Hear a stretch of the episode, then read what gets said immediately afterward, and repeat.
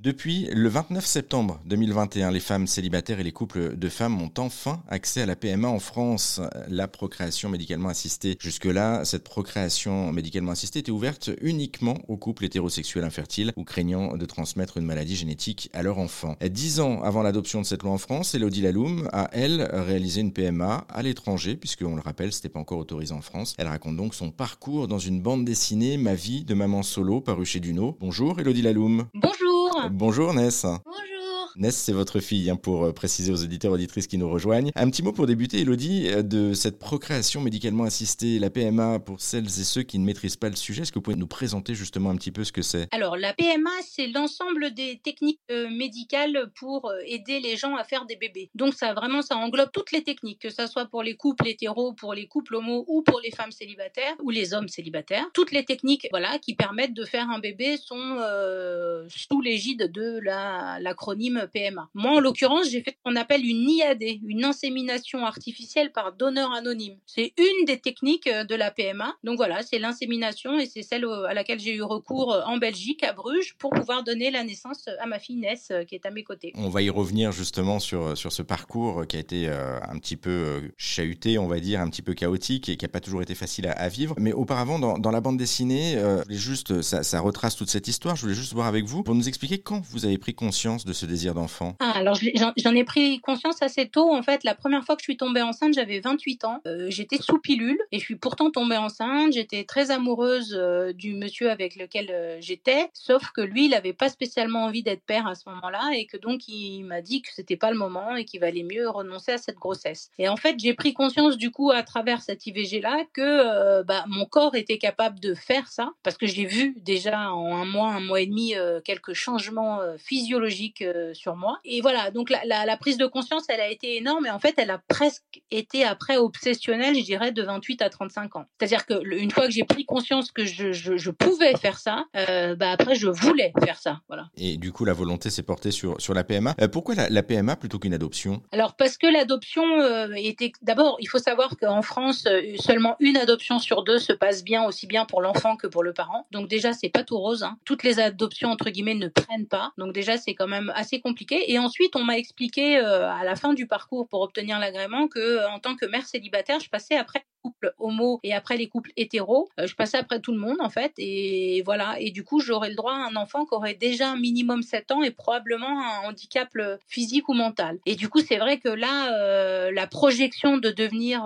parent d'un enfant adopté mais aussi âgé et avec un handicap, je me suis dit ah non mais là je, je crois pas que je suis capable et ça ça a mis un point final finalement à ma volonté d'adopter qui était réelle et qui était vraiment profonde quoi mais pas dans ces conditions là. Du coup vous avez cherché une autre une autre voie possible vous vous êtes tourné vers la PMA. Comment est-ce que ça s'est passé au niveau recherche? On le rappelle, à l'époque, c'était pas autorisé en France, donc du coup, c'était forcément euh, le réaliser à l'étranger. Hein. Exactement. Bah, j'ai d'abord fait un peu comme toutes les femmes, c'est-à-dire j'en ai parlé avec ma gynéco, parce que c'est euh, le docteur qui suit euh, notre vie en tant que femme. Voilà, donc c'est forcément à cette personne-là, généralement, qu'on confie ce genre de projet. Et elle m'a dit, écoute, moi, je peux t'accompagner sans problème d'un point de vue médical pour t'aider, te booster, te soutenir et tout. Par contre, donc, euh, il va falloir te renseigner. Je sais que ça se passe en Espagne, en Belgique. Donc, j'en ai parlé autour de moi. Il y avait un couple d'amis lesbiennes américaines qui étaient déjà beaucoup plus avancés que moi sur ces questions-là et qui avaient découvert qu'il y avait même une banque de sperme mondiale au Danemark. Tu peux acheter en fait des échantillons, des paillettes euh, en ligne et faire une insémination toute seule. Elles, c'est ce qu'elles ont décidé de faire pour avoir un enfant et elles ont réussi. Mais moi, je me suis dit que j'avais pas spécialement envie de le faire euh,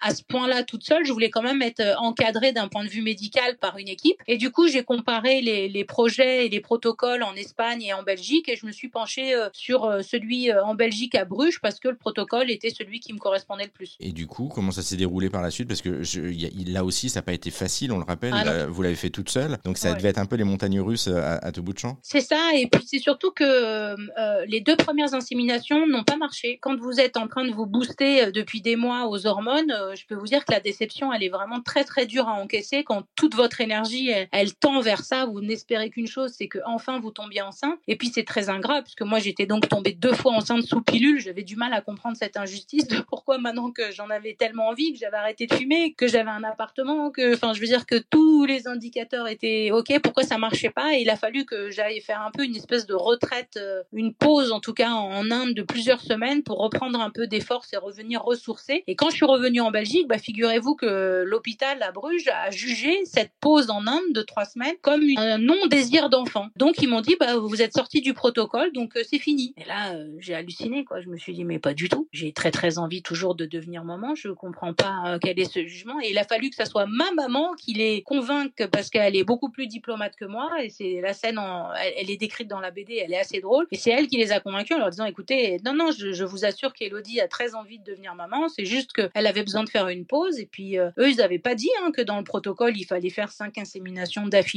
Normalement, on avait le droit de faire une pause. Donc voilà. Et la troisième insémination, eh bien, ça a marché. Voilà. Et du coup, Ness est, arrivé par, par la suite. Mais on, on le remarque hein, au fil des pages, c'est une véritable euh, il y, a de véritables difficultés, là vous en évoquiez une, mais il y en a pas mal d'autres. Hein. Il y a aussi ah tout, tout, tout, le chemin euh, avec le, le travail euh, à titre perso. Le psy, le travail, le, le, côté corps aussi. Moi j'étais une grande fumeuse, euh, j'estimais qu'il fallait arrêter. Donc il y a vraiment beaucoup de prise de conscience. Et puis vous savez, il, il, faut beaucoup réfléchir avant de faire un enfant tout seul parce que c'est une vraie responsabilité quand même de mettre au monde quelqu'un. Donc c'est vrai qu'il faut essayer de, de, de, balayer tous les spectres. Et il y en a un par exemple auquel j'avais pas du tout pensé, qui m'est apparu plus tard malheureusement, c'est la mort. J'avais pas du tout pensé au fait que quand tu fais un enfant tout seul, euh, bah, si tu pars, il euh, n'y a plus personne. Et euh, ça, par exemple, c'est un truc auquel il faut quand même réfléchir. quoi. Qu'est-ce qui se passe avec ton enfant si tu t'en vas? Donc voilà, il y a plein d'aspects. Voilà, c'est pas très gai hein, ce que je vous raconte, mais, c'est vrai, c'est important. quoi. C'est important, c'est hyper important de faire les choses en toute responsabilité. Voilà. Et en l'occurrence, bon, ça va très bien, mais j'ai eu une tumeur au cerveau. Pareil, on en parle aussi dans la BD, qui m'a permis de mettre à plat toutes ces questions-là. Et autant vous dire que ça a été ça aussi un gros travail. je, me, je me doute que tout ça en même temps, en plus, à, gérer, ça ne devait pas être euh, très facile. Euh, comment on réagit euh, votre comment a réagi votre entourage en fait à l'annonce justement de, vouloir faire un bébé toute seule? Alors mon entourage familial a extrêmement bien réagi. Ils étaient tous vraiment pour, favorables. Ils m'ont soutenu parce que quelque part ils connaissaient très bien tout mon parcours, donc c'était une suite logique.